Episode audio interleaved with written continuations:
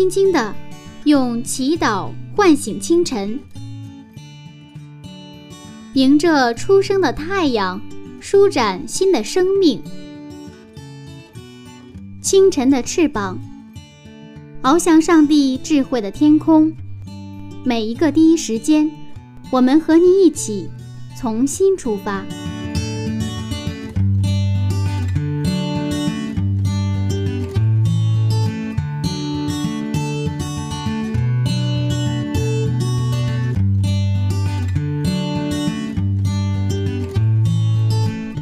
时间与上帝相遇，精彩人生从上帝开始。嗨，亲爱的朋友，早上平安，欢迎收听希望之声福音广播电台。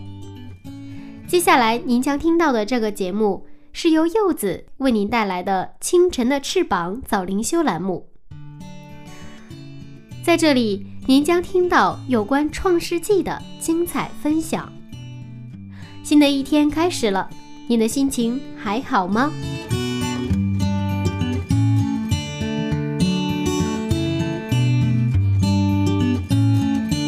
人生到终结的时候，有的人留下了房屋田产，有的人却留下了一生的遗憾。一生饱经沧桑的老雅各要离开了，临终之前，他却留下了他对儿子们最美好的祝福。到底是怎样的情况呢？马上和柚子回到《创世纪》九十七讲，十二支派第一讲。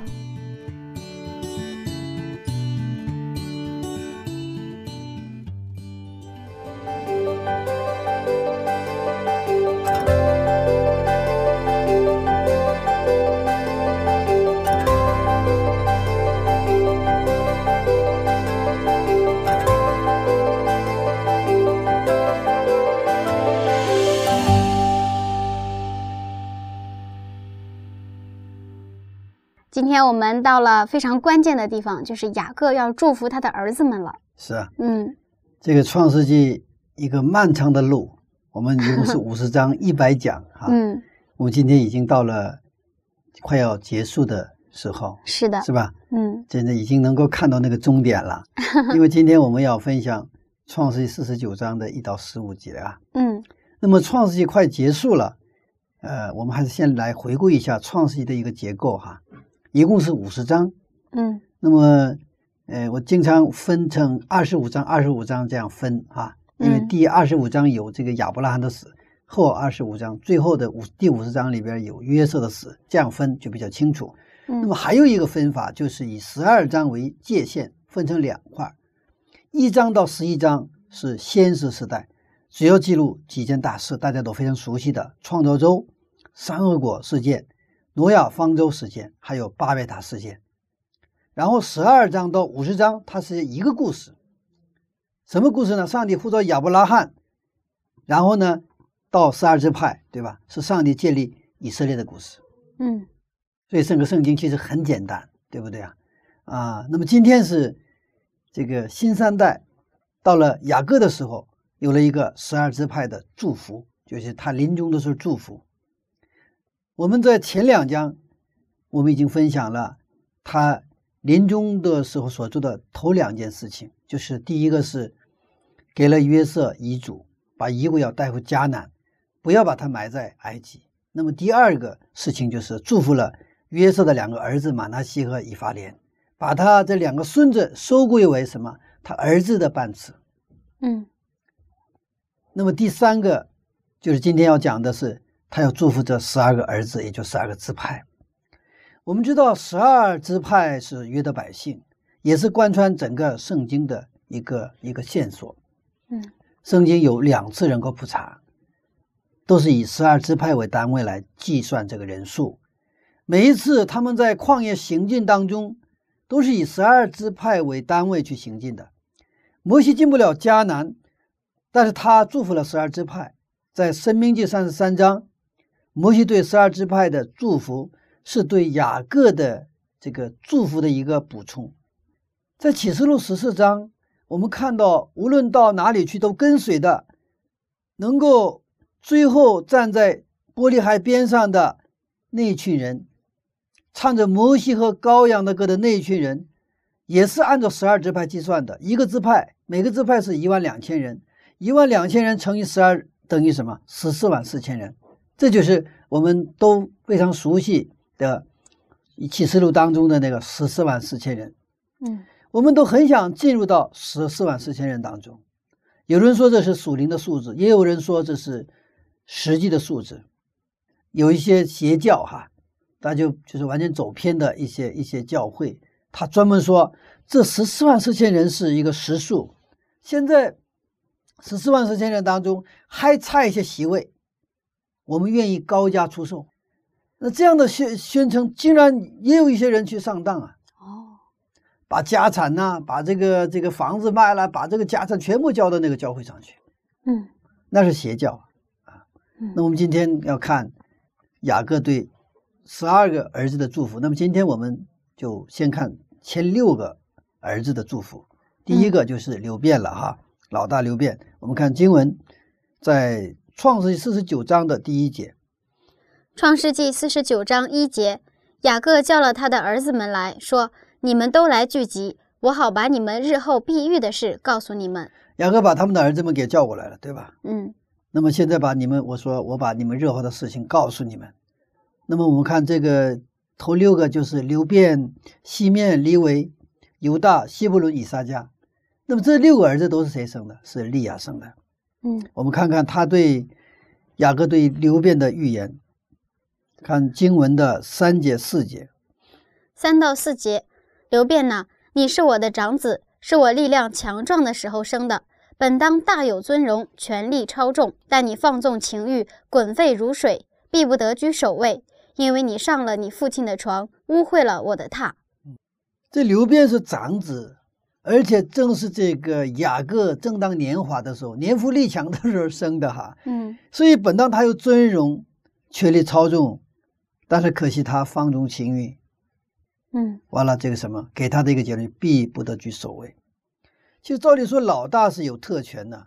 这个刘辩的意思我们已经分享过，就是看呐、是儿子，嗯在新婚的第一天早上醒来的时候，雅各就跑出去，闯到这个他的老丈人房间里边大喊大叫：“你这么说话不算数，你怎么给了我这个？”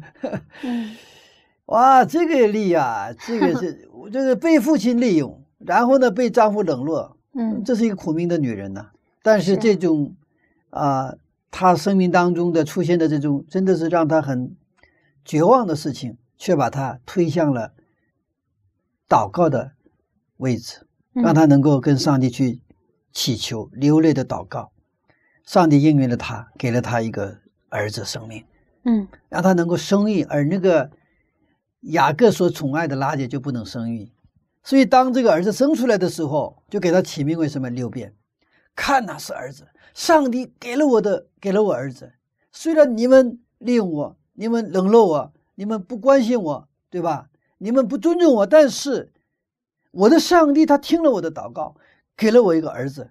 看到，是儿子。所以这个是一个非常美好的一个信仰的故事。嗯但是从流变的这种生活情形来看，好像跟这个他名不副实啊，放纵情欲，对吧？但是是我们也看到他是一个呃，在性情啊比较豪放啊，然后呢也是呃有一点这个老大的这个架势哈。我们在新约十二个门徒当中，我们看到跟刘辩比较相像的啊，像约翰和彼得。嗯但是刘辩失去了长子权，为什么？因为他不能自己节制自己。嗯长子权呢有三大特权，第一个特权就是双份的财产，第二个特权是做祭司，第三个特权是他他的这个系统当中会来谁呀、弥赛亚。嗯但是刘辩因为他的犯罪，他失去了这个长子权。嗯，刘辩失去了长子权利，这让我联想到，在我们基督徒的生活当中，如果上帝呼召我们去做一件事情，但是我们不愿意顺从的话，是不是上帝也会越过我们去寻找别的人呢？呃，有两个层面，一个是上帝在地上他的旨意一定要实现，嗯但是首先在你的这个层面上，上帝如果说你怎么样，你放弃了，对吧？嗯，上帝还会找你，好，就像上帝不断的不断的来找这个亚伯拉罕跟他立约一样。嗯虽然你倒下了，你跌倒了，只有你悔改归主，你还是有机会。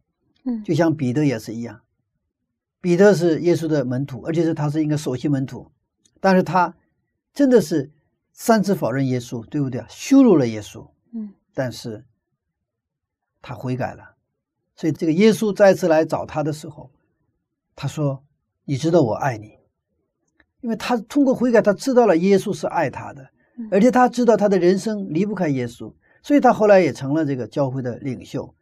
其实我们始终有机会到恩典的门关闭之前，因为我们心我们的这个这个心中啊有两个我，一个是愿意顺从上帝的我，一个是什么不愿意顺从上帝的我。他不断的去焦虑去征战啊，所以任何的时候，就是我把事儿搞得很糟，也不要灰心，要相信上帝爱我们，也相信上帝他会不放弃我。但是，当我把事情搞得很糟，然后呢，我们对自己很失望，然后是哎呀，跟上帝说拜拜，那可能你就没有机会了。嗯哎，我想上帝在刘辩身上也是不断的去做他的工哈嗯啊，嗯，但是呢，你到到此为止，如果说你是拒绝上帝的话，上帝可能上帝也不会放弃，他会去呃继续做他要做的事情。嗯不过这个流变之派呢，虽然有很多的问题哈，还是得到了祝福。我们看《生命记》三十三章的六节，这是摩西的祝福哈。生命记三十三章六节：愿流变存活，不致死亡；愿他人数不致稀少。刘斌本来能力超重，但是因为他不能节制自己的情欲，出了事情，是吧？嗯失去本该有的福分。但是上帝呢，还是让他存活，不致死亡，是吧？而且人数呢，也不致稀少。但是问题就出在，他是又是老大，又能力出众，但是他不能节制，嗯像滚浮如水呀、其实这个水呀、烧真正烧开的水是什么？滚不滚？它真正烧开的水是其实很安静的。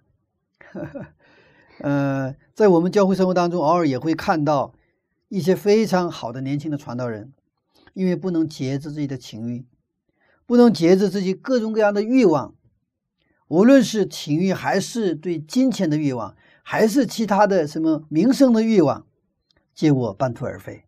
嗯呃，真是，呃，节制的功夫，啊、其实一个真正需要一个内功的一个功夫哈。那么节制可能换句话说是一个平衡的功夫平衡。啊，不不，真的平衡好。嗯，嗯我们也常常听到，呃，教会里经常提起节制啊。嗯但是我们怎么才能更好的节制自己呢？因为有的时候我们去刻意的控制自己，但是总是会有控制不住的情况出现。嗯我们知道这个叫那个叫不倒翁，嗯不倒翁虽然摇晃，它为什么不倒下？它的中心，它有中心。嗯我们好车和坏好车和就高级车和一般车的差别是，车的底座不一样，有很多不一样，但最重要一个不一样，底座好车子底座是特别沉的，嗯重量很重的，所以它这个特别稳。嗯呃，就是你有没有中心，你的中心里有没有上帝？真正有上帝，有真正信仰的时候，你能把人生平衡好。如果没有这个的话，我们刻意，比如说，我特别想吃东西，你我们需要克制，克克制需不需要？需要克制，但是克制是有局限的，有这个一定的平，要到一定程度以后，这个这个这种吃的欲望太强的时候，你克制不了的。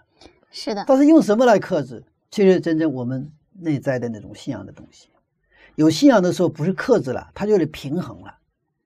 那还有情欲也是一样，当你真的喜欢一个人，哎，非常漂亮或者非常帅，啊，但是这个是不应该建立的一个关系。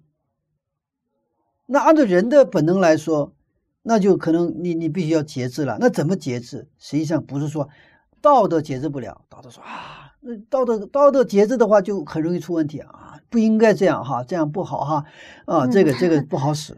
嗯有的时候还行，但是呢，这个很危险，很脆弱。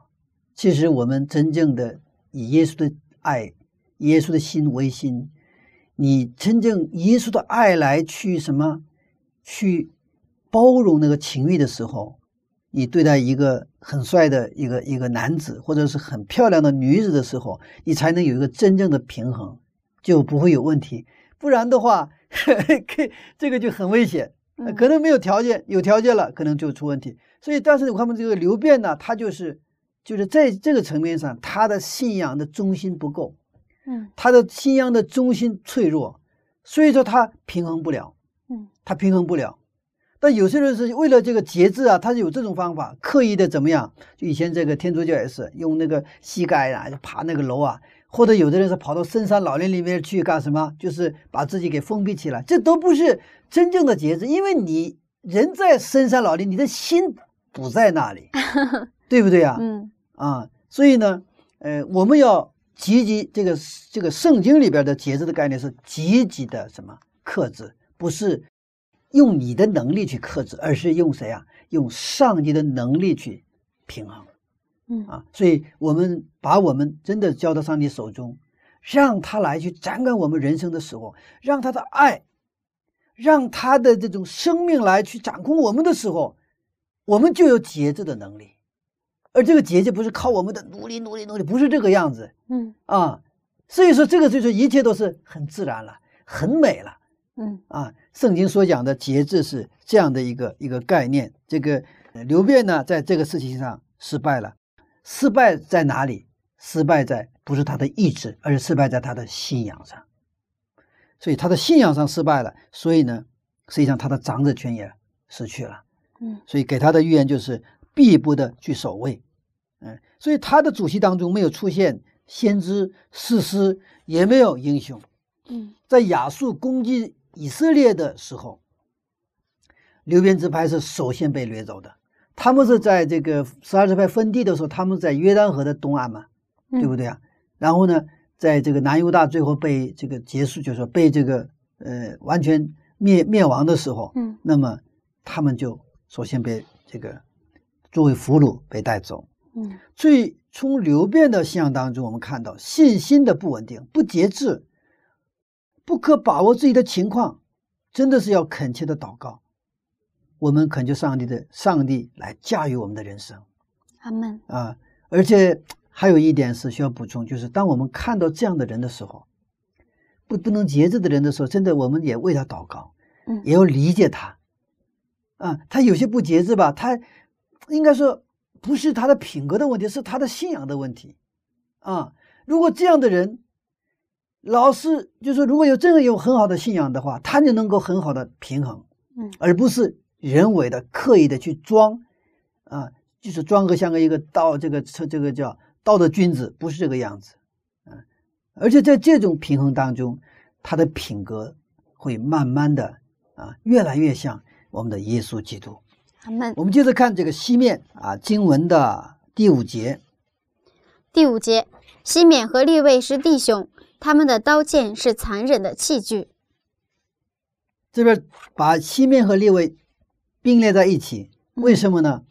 他们俩一起参与了时间城的这个谋杀事件，是吧？哦，就是他的他们的妹妹迪娜在时间城受辱之后，嗯他们用这个这个隔离哈，用这种形式嗯把那个全那个时间城的男子全部呃把他给杀掉嘛，啊，那么这个西面也是谁谁呢？他是也是杀这个谋害约瑟事件当中的主谋，所以他的整个性情当中充满怒气和杀气。那摩西呃，干脆摩西的祝福当中干脆就没有这个西面这个支派，然后给他的预言在是什么呢？我们看第七节。第七节，我要使他们分居在雅各家里，散住在以色列地中。嗯嗯，摩西没有给他祝福也就算了，但是为什么给他的预言看似像咒诅啊？是啊，这个圣经当中啊，就有两种祝福哈，在生命记有两种祝福，一种祝福是祝福哈，嗯另一种祝福是警告性的祝福，或者说是祝福性的咒诅。嗯总之一句话，上帝不愿意让他的子女沉沦，愿意人人得救。所以说，他咒诅性的这个话也都是什么警告性的祝福。你再这样下去的话，你会永远结束了，你不能再这样下去了。嗯那么这个预言，他对这个呃西面支派的预言，就是他们在以色列当中得到的家业非常非常少。他们进入迦南的时候，他们的人数是最少的，正是应验了这个预言。在启示录中，我们看到十四万四千人当中呢，有西面的名字。我觉得这就是恩典了。嗯在摩西的祝福当中没有，但是我们在这个到启示录当中，我们看到哇，这个西面又出现了。哦这好像是这个河流啊，呃，就是沙沙漠上的河流就流流流，哎呀，看不见了，没了。那么到了很长一段时间后，这个河流又又冒出来了，对不对啊？嗯这个就是恩典了。所有的人都犯了罪，这个地上一个艺人都没有。但是当我们信靠耶稣基督保血的时候，我们看到上帝的恩典足够让那些信靠他的人，虽然他曾经犯了罪，但是悔改然后信靠上帝的时候，他们一样能够进入天国。上帝不是看我们的所作所为，而是看耶稣基督的宝血。虽然西面的故事当中，我看我们看到他的杀气，他的残酷，但是最后我们在启示录当中看到一种希望：一切的人，无论他是谁，无论他是杀人的，就是最坏的罪人，在耶稣基督里都有希望。耶稣基督在十字架被钉十字架的时候，他旁边的那个强盗，对吧？嗯十恶不赦，但但是他看到这些弥赛亚，然后呢，信靠他的时候，耶稣基督应许了乐园，也就是天国。所以嗯今天，无论我们我们现在的情形如何，我们过去如何，其实，在耶稣基督里都不重要，重要的是我们是不是在耶稣基督里，嗯因为耶稣基督他就是我们的意，他就是我们的希望。嗯，我们经常提到在耶稣基督里，什么才是在耶稣基督里呢？感觉有一些抽象。啊，抽象啊，嗯啊，耶稣基督里是在新约圣经当中保罗提的最多的一个关键词。嗯那么这个在旧约的话，就是实际上立约的关系当中，哦立约的关系当中，上帝愿意跟我们立约，成为我们的父亲，对吧？嗯但这里边另外一个需要我们的觉知和立志是什么呢？上帝啊，阿门，我愿意跟你立约，我愿意把自己献上，对吧？嗯我愿意进入到跟你的一个，你是我的父亲，我是你的子女的一个关系当中。当我们进入到这个关系当中的时候，我们就是耶稣基督里的人了。嗯那么这个在说的，在另外一个角度具体的说的话，圣经是上帝的话语，对吧？嗯，那么立约的人是圣经说啥就啥，上帝往东走我就往东走，往西走往往西走，上帝怎么说我们怎么听从，这个是耶稣给我们做的模范。他说经上记着说，嗯所以说在十四万四千人的特点是什么？羔羊无论往哪里去都跟随的人，这就是立约的人，也是在耶稣基督里的人。那我们今天的生活是怎样呢？我们今天的生活是按照我的旨意生活，还是按照上帝的旨意生活？也就是说，是不是按照圣经的原则，敬上记着做生活？如果我们是在敬上记着去生活的话，那我们就是耶稣基督里了。阿门。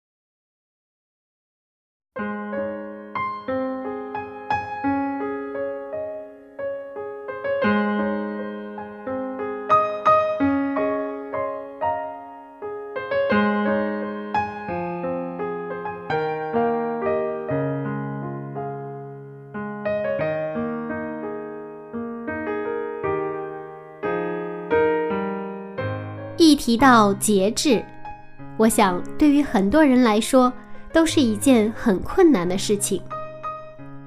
经常听到朋友们说：“哎，今天那道菜实在是太好吃了，没忍住又吃多了。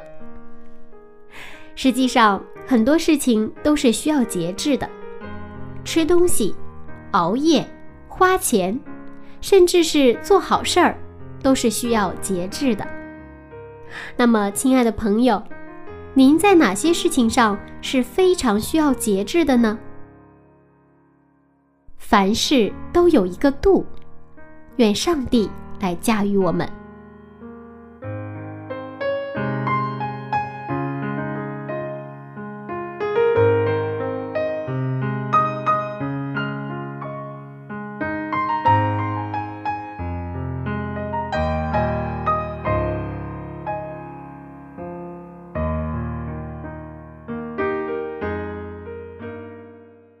好了，来和柚子听一首非常好听的歌曲，来自赞美之泉音乐时空，《丰盛的应许》。闭上眼睛，慢慢的聆听。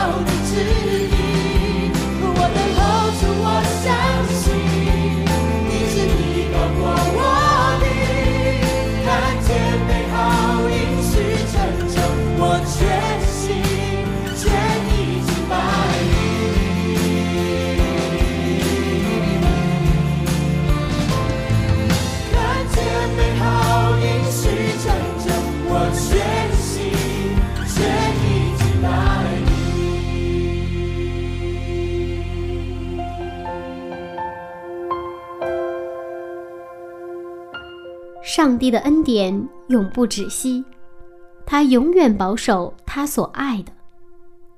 他的美好应许无人能夺取，必然要成就。亲爱的听众朋友。欢迎和柚子继续回到创世纪的分享当中。那下面我们继续看一看雅各对孩子们的祝福。我们接着看立位，立位和西面两个人差不多，呵呵，他们在十二个兄弟当中，这两个是最要好的。所以在谈到祝福的时候，这两个也放在一起，他也是啊，有一点这个啊残忍哈，嗯有一点这个呃杀气啊。不过他有什么事情能够站出来，但也容易被人利用嗯啊。呃，立位是这样的一个人嗯。啊，但是为什么，呃，立位跟西缅啊，他们两个很像，嗯对他们的祝福也是基本上很啊、很相似的。但是后来我们发现，立位之派比西缅之派要好得多，而而且还出了且他们祭祀。对他们的嗯结局不一样。刚才我们看到，就是他的那种性格当中的那种那种残忍嘛。你看啊，嗯西面和利外是弟弟兄，他们的刀剑是残忍的器具哈，也就是他们是愿意这真是有动这些刀剑的，对不对啊？嗯也就是说，他们的性情是那种很凶暴的那么一个层面。那么这种性情的人也是什么敢作敢敢为的，啊，敢作敢为的这样的一个一个人，真的，我觉得这是一个恩典了。在金牛座事件当中，嗯就是在刚出埃及金牛座事件当中，利未人站了出来。当摩西呼召的时候，今天愿意去信靠上帝的人站出来，谁站出来了？利未人站出来了。嗯他们没有随众背叛。当然，我们也知道摩西和亚伦都是利未支派的，嗯，所以摩西呼召的时候，有利未支派站出来，而且是这个摩西这个这个这个利未支派呢，就去杀了那些什么那些背叛上帝的那些人，是吧？嗯其实摩西性情当中也有这个，你看摩西在在这个做王子的时候，嗯对吧？有一次他看到埃及人欺负他的民族，嗯他愤而是吧？他很愤青啊，嗯就把他给杀了，是不是？就是好像他这个有一个基因或者他有一个遗传在里面，这个遗传立位之外 是不是？是但是在信仰的问题上，他们的这个特点或者他们的这个缺点变成了一个优点，对不对啊？所以说，其实我们的很多的这种特点或者说我们的个性，看用在什么地方。嗯把这个个性用在不好的地方，那就是罪了，对吧？把它用在好的地方的时候，那就会成为一个祝福人的工具。我们的品格是需要恢复上帝的形象，但是上帝并不泯灭我们每个人的个性。我常常看到有一些咱们的兄弟姊妹啊，因为自己的个性问题很苦恼，他羡慕别人的个性。嗯我这个个性啊，内向也好，什么，有的人是因为内向很苦恼，有的人是因为外向很苦恼，有的人反正个性都不一样嘛。嗯但是我在教会里服侍这些年啊，我就在教会里看到，没有一个个性一样的。但是有的时候我看到这个个性不一样的人能够去一起做一个上帝的工作的时候，这是一个非常非常美好的事情。特别是当圣灵是我们在耶稣基督里完全合而为一的时候，那每一个人的个性不一样，恰恰是我们的优势。为啥？如果个性都一样的话，这没意思了，对不对啊？可能我们看了，哎，这个人怎么这样，那个人怎么那样，但是那样这样的人在一起，真的一起成就那些美好的，真的上帝的这种美好的那种途径，阿门就像秋天的那个那个长白山哈，秋天的长白山，那满山遍野，那不同的颜色，那叶子是不同的形状，是不是？嗯有这个这个乔木，有灌木，是吧？有白桦林，有这个啄木，有松树，松树也是很多种。到长白山还有美人松啊，美人松真的是很美的，非常的秀丽，非常的苗条 啊。嗯 可能很多人没见过美人松，所以这这样的这种各种各样的树木，各种各样的颜色，它和谐的统一在一起的时候，哇，我们真的嘴里就出来什么这样的啊，他这个赞叹声、赞美声。是的。啊，所以这个个性啊，你看他这个个性呢，这个时候就站出来，进入的实践当中，嗯。为为什么？为耶和华的名，他们就站出来。嗯。所以这个因为这个这个利未之派呢，就后来就成了一个祭司支派啊。我们看嗯对他们的一个预言，看七七节，七节，我要使他们分居在雅各家里，散住在以色列地中。嗯，所以利未支派呢，他不是聚在一起，其他十二支、十一支派都是聚在一起嘛。他分一块地，比如这个地是以法莲的地，这个地是这个犹大的地，这样子。但是这个利未支派是有一个特点，它分居在全国的四十八个小城。嗯他们是什么？没有地，因为他们在经历过事件当中对上帝的忠诚。当就是因为他们对上帝的忠心，他们虽然没有地，但却成了什么祭司之派。祭司之派，这个立位曾经什么杀过人了，对不对啊？嗯杀过很多的人，但是上帝却用这个立位他的支派来什么做祭司的支派。嗯，也就是说，做用今天的话说，让他们做教会的牧师的支派。哦，他们没有自己地，他们是靠十一来生活，嗯靠众人来供养他呃这个他们。其实我们现在的处境现状其实不是最重要的，重要的是我们怎么用上帝的视角来看我们。现在雅各所说的不是雅各的观点，是上帝的观点。雅各对他们儿子们的祝福啊，说的是雅各说的，但是这是上帝说的，上帝通过雅各说的，这是上帝的观点，也就是上帝对谁的观点？立位的观点。嗯所以要把他们分居在四十八个城中，他在各个城中什么呢？去做服饰，作为祭祀做服饰。我们想象一下，今天比如说这些牧师们这个读神学之后，牧师们全住在一起的话，这不像话了，对不对啊？嗯牧师们就是牧师和传道人呐、他的散居在各处，散居在各处啊，这就也是一个圣经啊给我们带来的一个一个真的是很有益的一个启示哈。嗯所以，我们用上帝的观点去读圣经的时候，我们才能看到圣经真正要启示给我们的内容。虽然上帝预知，但是当我们愿意善用我们的自由意志悔改归主的时候，上帝要给我们的祝福是始终是敞开的。阿门。无论是西面和利位，上帝还是什么，给他们一个祝福。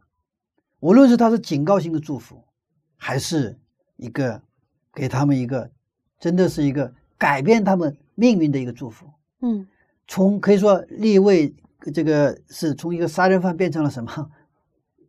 变成了牧师。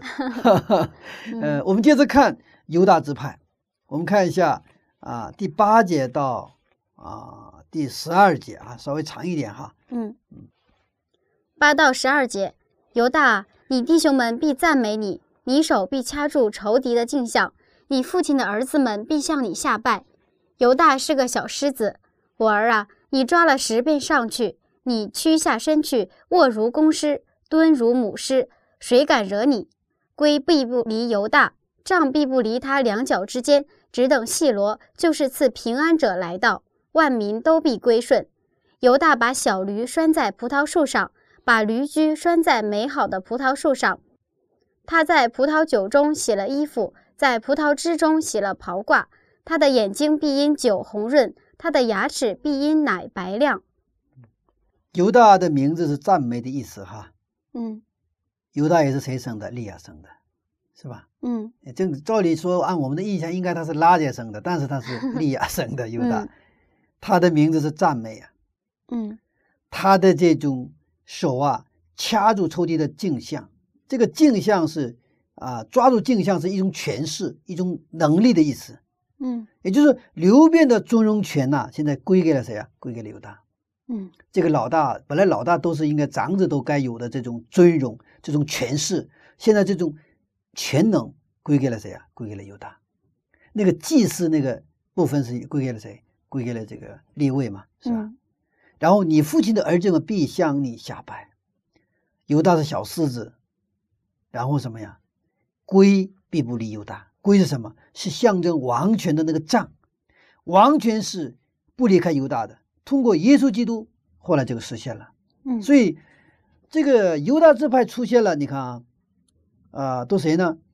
呃，是一个名门望族啊，大卫、所罗门、加勒、以赛亚、大义里，这都是大卫支派，这个都是这个列这个这个犹大支派的。哇，是吧？嗯后来耶稣基督也是通过这个犹大支派来，他说归并不离什么犹大，犹大，嗯就是王权的杖，所以后来这个犹大王国嘛，犹大王国就是那个大卫王朝，就是犹大王国。我们知道历历代志上下都是写这个犹大王朝的历史，这里边没有写北以色列的历史。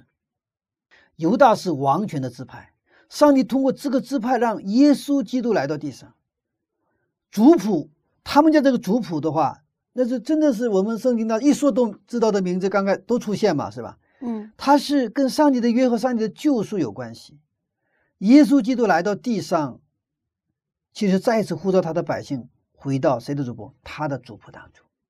耶稣基督让我们来信耶稣，信他的生命的意思，也是让我们进到谁的主仆啊？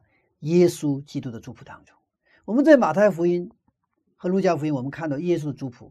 那么我们这个族谱是以后继续写下来，继续写下来的话，这个族谱里应该有谁的名字？有你的名字，也有我的名字。阿门，到耶稣基督再来的时候，那个时候我们展开族谱的时候，哇，有你的名字，有我的名字，还有我传福音给别人的，那他们的名字也在那里边。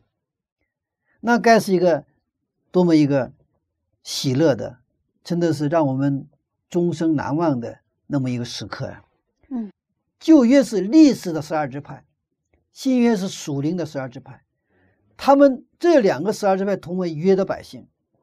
整个圣经的要点是通过耶稣基督救赎约的百姓，不是所有的以色列民族都成了约的百姓。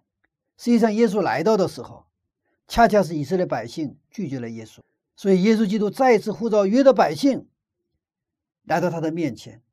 他无论是以色列民族，还是中华民族，还是黑人、白人，包括那以东的后裔，包括那个以斯玛利的后裔，包括以扫的后裔，无论是谁，只要来到耶稣面前的时候，都能因着耶稣基督的宝血，再次能进入到他的族谱当中。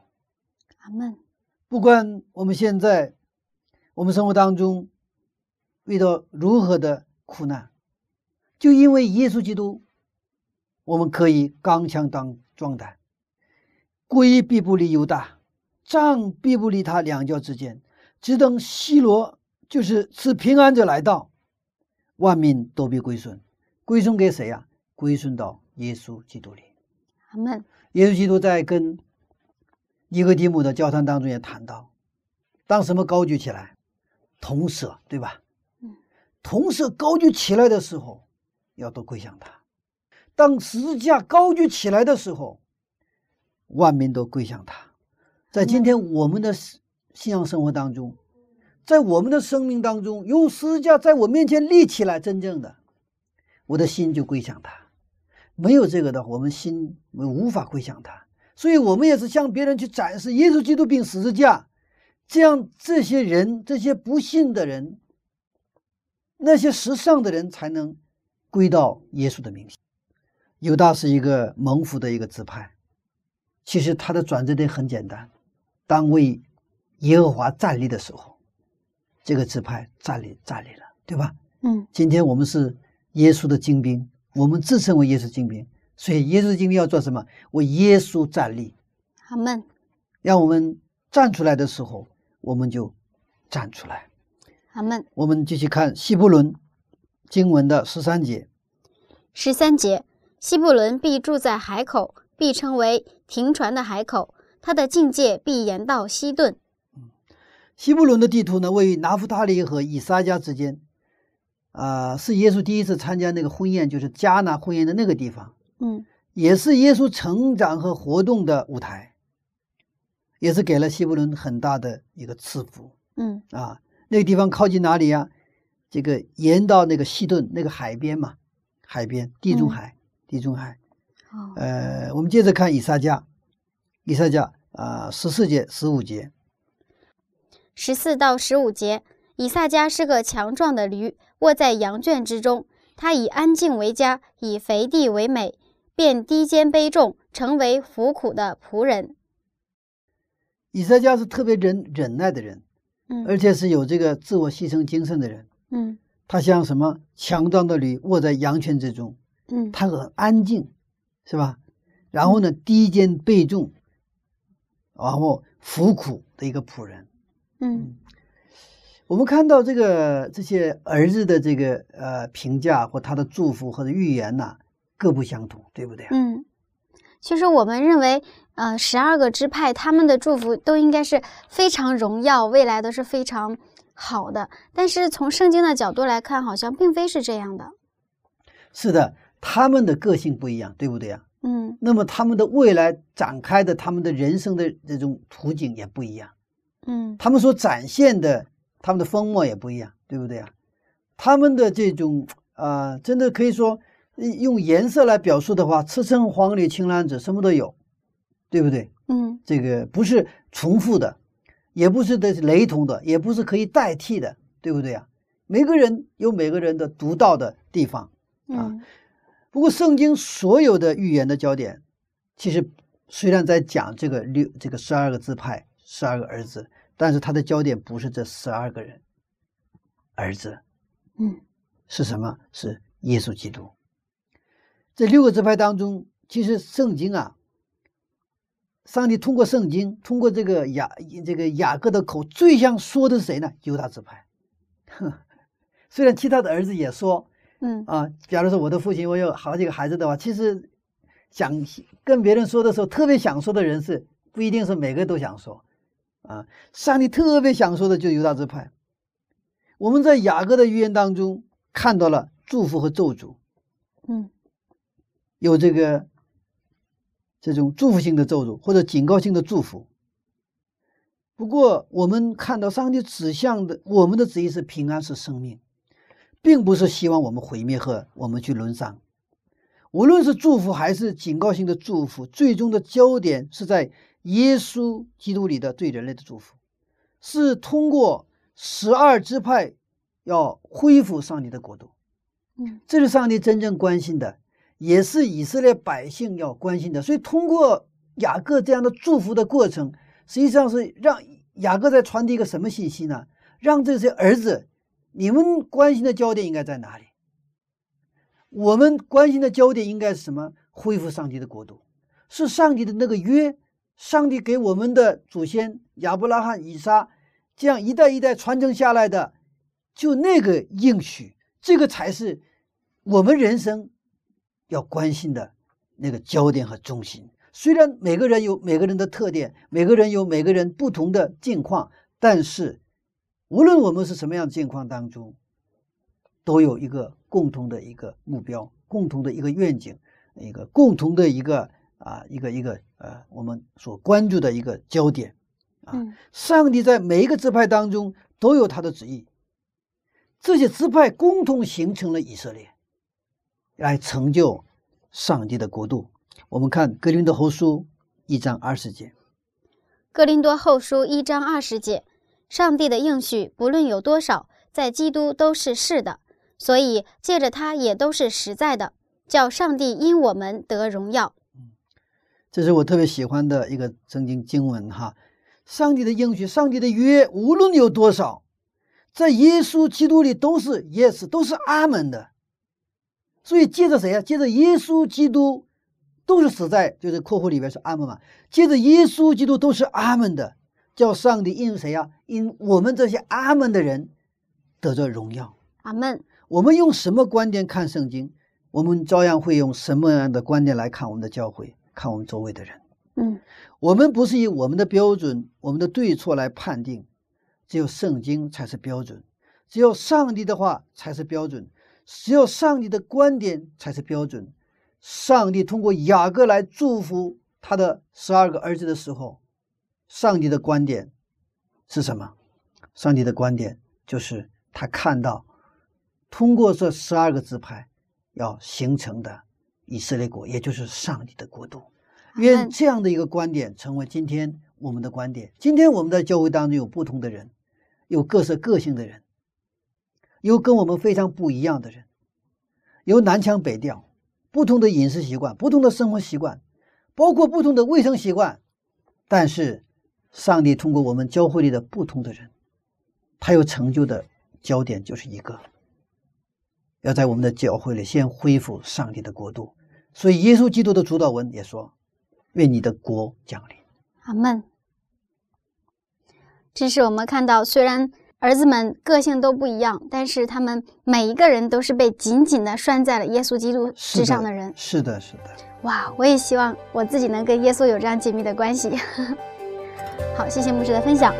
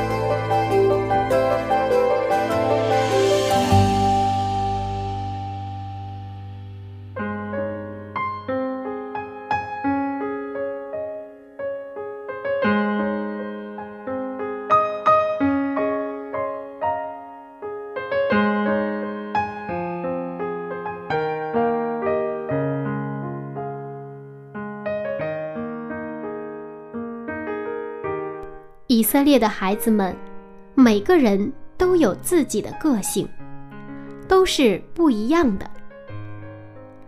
有一句话说：“世界上没有完全相同的两片叶子。”而正是不同颜色、不同形状的叶子，才构成了整片森林的美妙无比，才让我们赞叹上帝的妙笔生辉。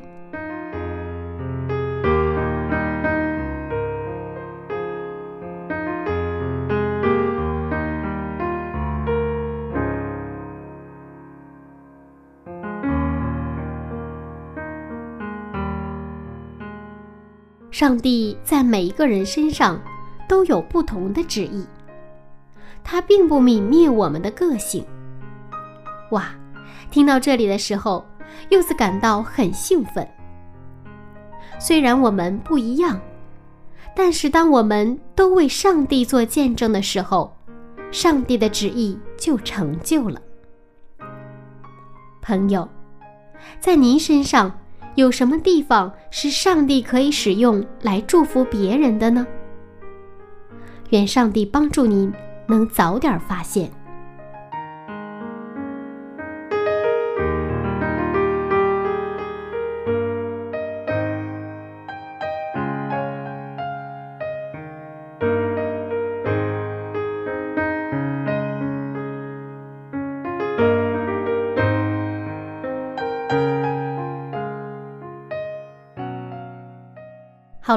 下面请您和柚子一同来祷告。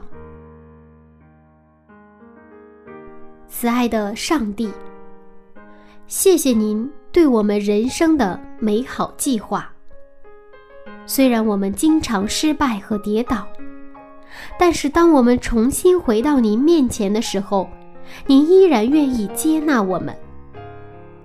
您创造我们这样美好，愿您的美好旨意。成就在每一个听众的身上。这样的祷告是奉靠主耶稣的名，阿门。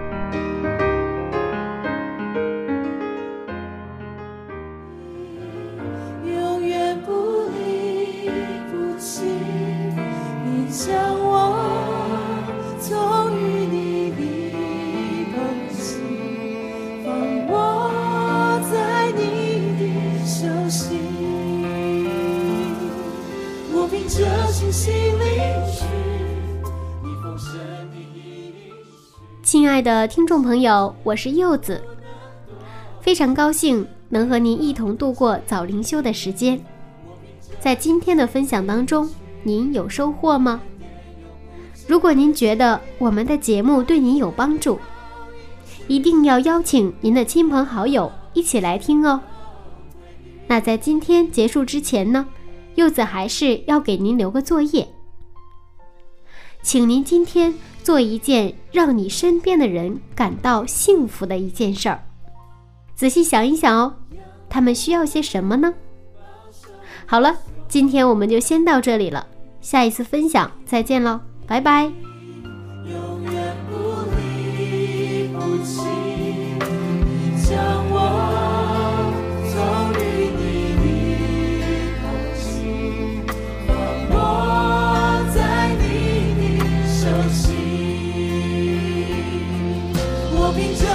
你